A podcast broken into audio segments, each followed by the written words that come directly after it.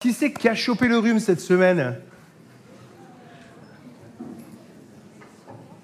je suis, je sûr qu'il y en a plus que ça, que, que ceux qui ont levé la main. Moi, la semaine dernière, je me suis dit, allez, je vais embrasser tout le monde, etc. Et puis, j'ai chopé le virus. C'est rigolo ce rhume parce que tout d'un coup, quand vous toussez, vous avez l'impression qu'il y a un truc horrible qui est dessous là. Enfin, ça, ça fait un bruit énorme. C'est voilà, c'est et puis la tête, elle est, prise. Et puis, enfin voilà, euh, la gorge. En fait, ça nous décale complètement, ça nous met euh, un petit peu mal. Juste, juste avant la nouvelle année, quoi. Juste avant 2024. Déjà, 2023, c'était pas terrible. Mais le rhume qui arrive en fin d'année, franchement, c'est un peu en trop, je trouve. Parce que finalement, il va falloir aller faire ces vœux. Qu'est-ce qu'on espère pour 2024 Qui sait parmi vous qui va faire des vœux? Et là, il y a encore moins de mains que pour les rhumes. Hein. il y en a une, une qui, qui, euh, qui, lève la main pour dire je vais faire des vœux. Ben ouais, parce que on en a fait des vœux et année après année, on en a fait. Moi, je me rappelle en 2020, je dis ça va être une super année, puis c'était l'année Covid, vous vous rappelez? Génial. Je m'étais complètement planté sur tout le. Voilà, j'avais plein de projets, mais tout d'un coup, on était enfermés les uns et les autres euh, à la maison. Comment on peut penser l'année qui vient? Et je vous propose ce matin de voir l'année qui vient comme Jésus la verrait s'il était parmi nous. Qu'est-ce qu'il nous dirait de 2024 Qu'est-ce qu'il nous dirait de l'année qui va venir? On va lire dans un texte, on l'attendait justement à une période un petit peu comme ça, on se demandait, mais qu'est-ce que Jésus est venu faire sur la terre? Quelle est sa mission? Est-ce que ce serait le Messie ou pas? Luc 4, verset 16. Jésus se rendit à Nazareth, où il avait été élevé. Le jour du sabbat, il entra dans la synagogue, selon son habitude, et il se leva pour lire les Écritures, et on lui remit le rouleau du livre du prophète Ésaïe. Il le déroula et trouva le passage où il est écrit L'Esprit du Seigneur est sur moi. Il m'a choisi pour son service, afin d'apporter la bonne nouvelle aux pauvres. Il m'a envoyé pour proclamer la délivrance aux prisonniers et aux aveugles le retour à la vue, pour libérer les opprimés, pour annoncer l'année où le Seigneur manifestera sa faveur. Puis Jésus roula le livre, le rendit au serviteur et s'assit. Toutes les personnes présentes dans la synagogue fixaient les yeux sur lui. Alors il se mit à leur dire, ce passage de l'Écriture est accompli aujourd'hui pour vous qui m'écoutez. Tous exprimaient leur admiration à l'égard de Jésus et s'étonnaient des paroles de grâce qu'il prononçait. Et ils disaient, n'est-il pas le fils de Joseph? Jésus nous parle de son action, de ses relations et de sa vision. Et il le fait à partir d'un texte biblique. Il lit ce texte et il va s'asseoir. Imaginons que, ayant lu ce texte, j'aille m'asseoir. Je pense que tous, vous me regarderiez en disant c'est tout On est venu juste pour euh, écouter un texte biblique? Il n'y a pas autre chose après? Et la parole qui dit est très courte, c'est pour aujourd'hui. Que veut dire Jésus? Qu'est-ce que va faire Jésus? Qu'est-ce qu'il va faire? Eh bien, il va apporter la bonne nouvelle, il va guérir, il va délivrer, il va redonner la vue aux aveugles. Comment il va rencontrer les gens? Eh bien, dans les rues, dans les maisons, selon les demandes qui s'offrent à lui. Et comment va-t-il agir? Par l'Esprit Saint qu'il habite, qu'il envoie et qui transforme les vies. Et on est là, on écoute cette parole, mais il y a en nous des résistances. D'abord, le champ d'action de Jésus. Est-ce qu'il va se contenter d'agir localement? On a des problèmes de notre type, d'une autre envergure. On a des guerres. On a une situation sur le pays tellement dramatique. Jésus, on voudrait que tu changes le monde. Et Jésus nous dit, ben, je vais rencontrer des pauvres, ben, je vais leur annoncer la bonne nouvelle, je vais rencontrer des aveugles, je vais leur rendre la vue. Je vais voir des gens qui sont opprimés, je vais leur rendre la liberté. Peut-être même pas la liberté de l'esclavage, mais la capacité de le supporter. Il y a chez les auditeurs de Jésus à la fois de l'enthousiasme et du doute. Ouah, ce serait quand même super si Jésus faisait ce qu'il va dire là, ce qu'il a dit. Et à la fois des doutes, bah, c'est que le fils de Joseph. Hein. Qu'est-ce qu'il va faire de plus? Qu'est-ce qu'il va faire de mieux? Est-ce que Jésus a vraiment changé le monde? Ça vous arrive de vous poser la question? Localement, certainement, la vie de tout ce qu'il a rencontré a été transformée. Mais il n'a pas changé le monde. Le monde a continué à être monde. Oui, mais chaque fois qu'il y a des disciples, des disciples de Jésus, remplis de l'Esprit, voilà qu'il se passe des choses. Là où il n'y a plus d'espérance, l'espérance renaît. Là où il n'y a plus d'amour, eh bien voilà l'amour qui revient.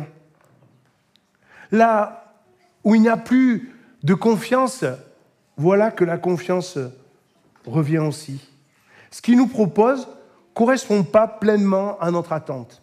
On aimerait qu'il change tout, on aimerait qu'il change globalement, et il nous propose d'agir localement et tout de suite. Localement, nous pouvons agir immédiatement, tout de suite.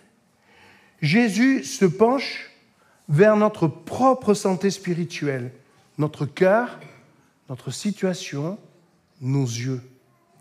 Est-ce qu'il faut changer la réalité pour retrouver l'espérance, changer nos cœurs, ou est-ce qu'il faut changer nos cœurs pour changer la réalité? Ça y est, vous avez mal à la tête, même ceux qui ne sont pas enrhumés. C'est la question de fond à nous poser tout de suite. Est-ce que c'est nous qui sommes découragés à cause de la situation ou est-ce que la situation est celle qu'elle est? Parce que nos cœurs sont malades parce que nos yeux sont malades. Nous devons entendre Jésus nous dire qu'il ne désire pas seulement changer le monde, mais aussi changer nos valeurs, nos fondations et notre vision. Est-ce que l'Église peut changer le monde? Oui, pour deux raisons. La première, c'est que le monde va mal. Le monde a besoin de retrouver des valeurs de retrouver une présence, de retrouver des perspectives. Et puis la deuxième raison, la plus importante, c'est que Jésus a le pouvoir de changer les cœurs et de changer la situation. Relisons ce texte à la lumière de qui est le Christ. L'Esprit du Seigneur est sur moi. Il m'a choisi pour son service, afin d'apporter la bonne nouvelle aux pauvres. Il m'a envoyé pour proclamer la délivrance aux prisonniers et aux aveugles le retour à la vue, pour libérer les opprimés, pour annoncer l'année où le Seigneur manifestera sa faveur. Nous voyons en Jésus du courage, de l'humilité, de la détermination, une vraie vision une liberté qu'il veut nous offrir et surtout sa bienveillance. L'aujourd'hui de Jésus nous invite à vivre ces valeurs, non seulement de les expérimenter, mais aussi de partager cette expérience avec le monde. Nos contemporains ont besoin de vivre une expérience, de vivre une rencontre. C'est cette rencontre avec Jésus qui changera les cœurs, qui changera les corps, qui changera les regards, qui changera les humains. Et le monde changera parce que les humains changeront.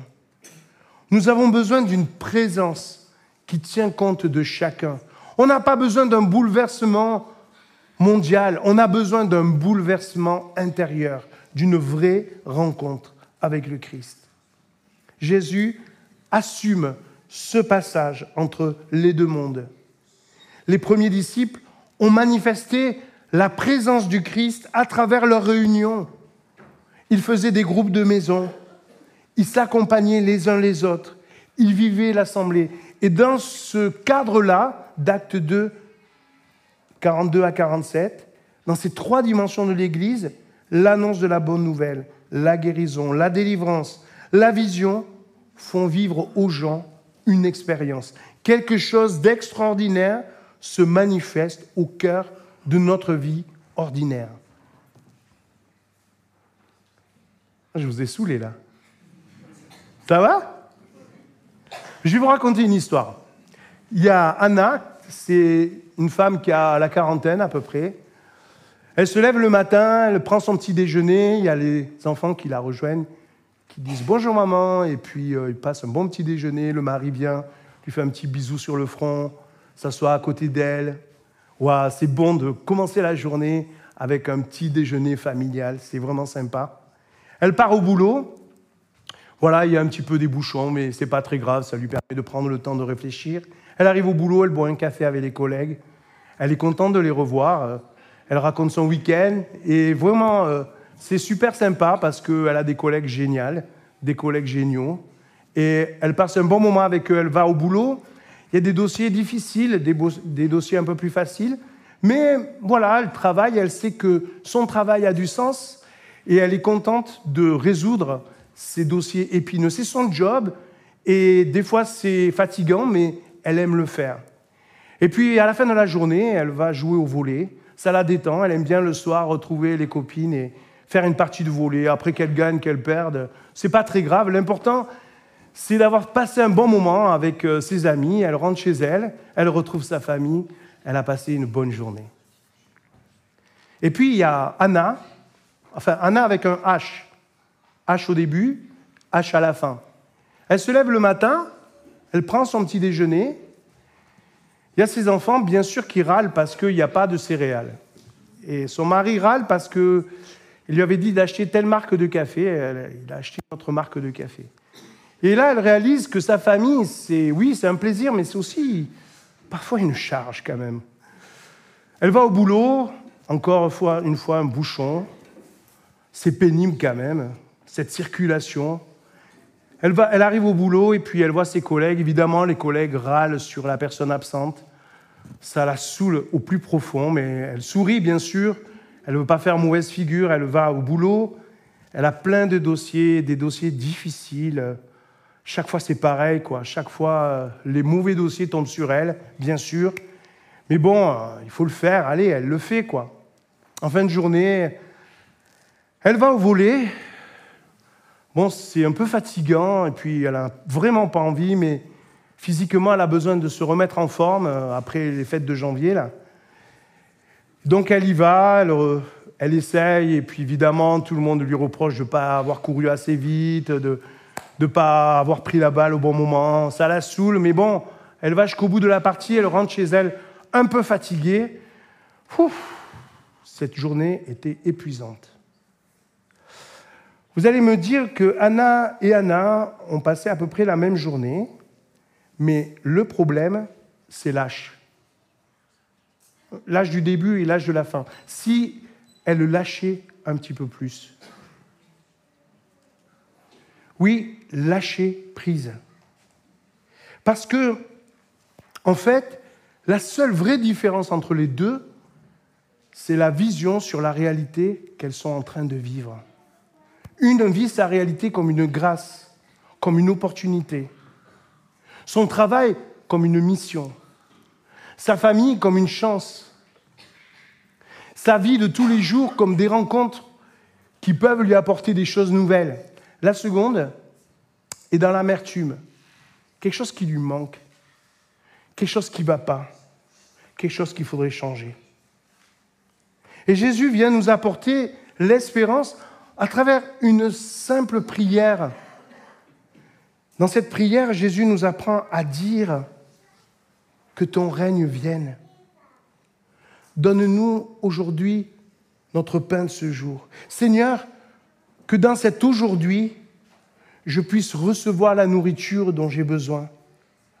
Seigneur, j'ai besoin que tu sois là, que ton règne vienne habiter parmi nous. En Jésus, le présent et le futur se conjuguent. Il va accomplir cette prophétie d'Ésaïe. Et dans Luc 7, quand Jean-Baptiste doute du ministère de Jésus qu'il envoie ses disciples, Jésus dit aux disciples, regardez, les aveugles voient. Regardez, regardez, les pauvres retrouvent l'espérance, les prisonniers sont libérés. Il rappelle cette prophétie d'Ésaïe. Et quand il va regrouper ses disciples après sa mort sur la croix et sa résurrection, et qu'il va leur dire maintenant, tout pouvoir m'a été donné, il les envoie à leur tour pour proclamer la bonne nouvelle, transformer la réalité et faire des disciples. Un fondement, Ésaïe, une mise en œuvre, Jésus, une actualité, les disciples. Si on ne peut pas le vivre encore globalement, nous pouvons le manifester déjà localement. Jésus nous dit qu'il est avec nous tous les jours, que tout pouvoir lui a été donné sur la terre comme au ciel. Ainsi, nous pouvons, là où nous sommes, annoncer la bonne nouvelle, prier pour les situations difficiles que nous rencontrons, manifester de la compassion. Jésus s'appuie sur les prophètes et puis il s'appuiera sur ses propres disciples. Il l'a promis, il est venu, il l'accomplit par ses disciples remplis de l'Esprit. Et voilà la construction du royaume de Dieu qui se fait au cœur même du royaume de l'homme, qui se fait en 2024 à travers chacun des disciples que nous sommes ici. À travers chacun d'entre nous, l'Esprit qui repose sur nous nous donne la possibilité d'annoncer la bonne nouvelle aux pauvres, de donner une nouvelle vision à nos contemporains sur qui est Dieu, sur ce que sont nos relations, sur ce que nous pouvons vivre aujourd'hui et demain. Le royaume de Dieu est en train de grandir au cœur d'un monde qui veut le mettre de côté. Oui, nous avons un monde laïque qui ne veut plus entendre parler de Dieu. Et nous avons des religions qui veulent imposer le royaume de Dieu par la violence. Et voilà que Jésus vient nous proposer une alternative aux uns et aux autres. Oui, Dieu veut manifester une année de grâce pour ceux qui lui laissent de la place, pour ceux qui ouvrent leur cœur, pour ceux qui ouvrent leur réalité. Il suffit de prier. Seigneur, notre Père qui es aux cieux, que ton règne vienne, que ta volonté soit faite sur la terre comme au ciel. Donne-nous aujourd'hui notre pain de ce jour.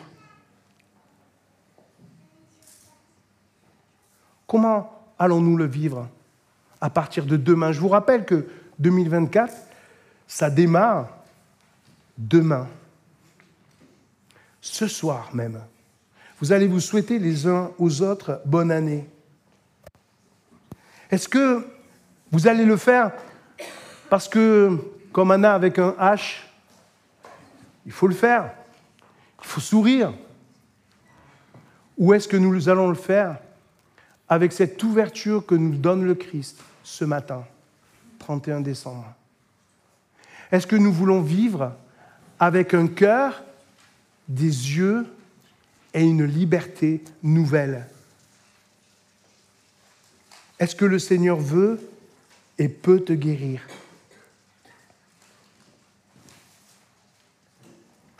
Remets-lui tes blessures. Remets-lui tes colères. Remets-lui ta violence. Remets-lui tes frustrations. Remets-lui la vision du monde que tu as, où chacun vit pour lui-même, les enfants, le mari, la femme, le cousin. Place le Christ au centre de ta vie. Il est plus puissant que ces forces qui t'impressionnent. Il est plus présent que ceux sur qui tu comptes. Tu as besoin d'une stratégie claire. L'Esprit te demande de t'engager aujourd'hui, d'être un disciple, d'accepter sa guérison, d'accepter qu'il veut ouvrir ton cœur qu'il veut faire de toi qui es pessimiste quelqu'un d'optimiste, de toi qui es frustré quelqu'un qui a de l'espérance, de toi qui a du mal à voir de l'amour autour de toi, à t'apprendre à aimer, te transformer par son esprit. Nous sommes dans l'urgence face à un monde qui va mal. Et voilà que Dieu décide de nous donner une mission aujourd'hui. Une mission qui consiste à rendre désirable la beauté de la rencontre avec Jésus. Comment vas-tu démarrer ta journée demain? Comment vas-tu commencer cette année 2024 Avec le sourire parce que tu as vu le 31, le Christ te sourire. Ou bien vas-tu vivre cette frustration de dire cette journée, encore une, que je vais devoir supporter avec des forces que je n'ai plus? Nous avons besoin aujourd'hui d'entendre le Christ nous dire, me dire, te dire, aujourd'hui, cette prophétie se réalise. Si c'est moi qui dis ça, c'est une parole en l'air, comme on dit bonne année. Mais si le Christ, ce matin, nous dit aux uns et aux autres, cette année sera une année de grâce, est-ce que nos cœurs sont assez ouverts Nos yeux sont assez réceptifs pour le croire, pour le vivre Aujourd'hui, 1er janvier 2024, je ne veux plus vivre sans ta présence, Jésus. Je veux que ton règne vienne. Je veux que ta volonté soit faite dans ma vie, dans ma famille, autour de moi. Je veux vivre ta grâce. Je veux te voir comme celui qui est favorable et non pas celui qui me regarde de façon peinée. Je ne veux plus décevoir ton esprit, je ne veux plus l'attrister. Je veux lui donner toute sa place. Je veux qu'il me couvre, je veux qu'il m'habite. Je veux, Seigneur, être ton disciple pour amener de la joie là où il y a de la tristesse, amener de l'espérance là où il y a du découragement, amener de l'amour là où il y a de la colère et de la violence. Dans ce monde-là, Seigneur, tu m'envoies vraiment? Tu penses vraiment que je peux y faire quelque chose? Peut-être pas globalement, mais localement. Regarde tes voisins.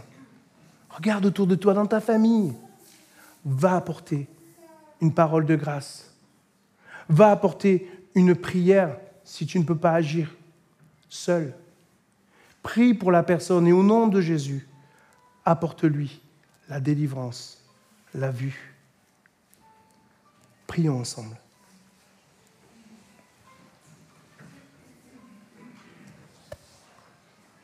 Seigneur, nous sommes un peuple blessé,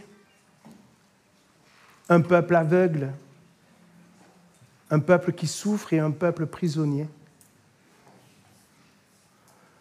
Mais voilà que tu viens au milieu de nous et tu nous proclames, tu nous jettes à la figure cette délivrance tellement immense qu'on a du mal à y croire, Seigneur. Je veux mettre au pied de ta croix mon arrogance, mes doutes, mon incapacité de te laisser toute la place. Aide-moi à lâcher prise.